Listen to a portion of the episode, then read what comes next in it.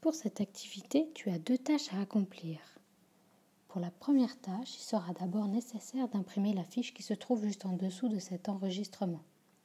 Dans celle-ci, tu vas devoir compléter les frises en respectant le schéma de base. Les quatre premières lignes sont obligatoires. Si tu as envie de faire les autres, tu as le droit, mais sont facultatives.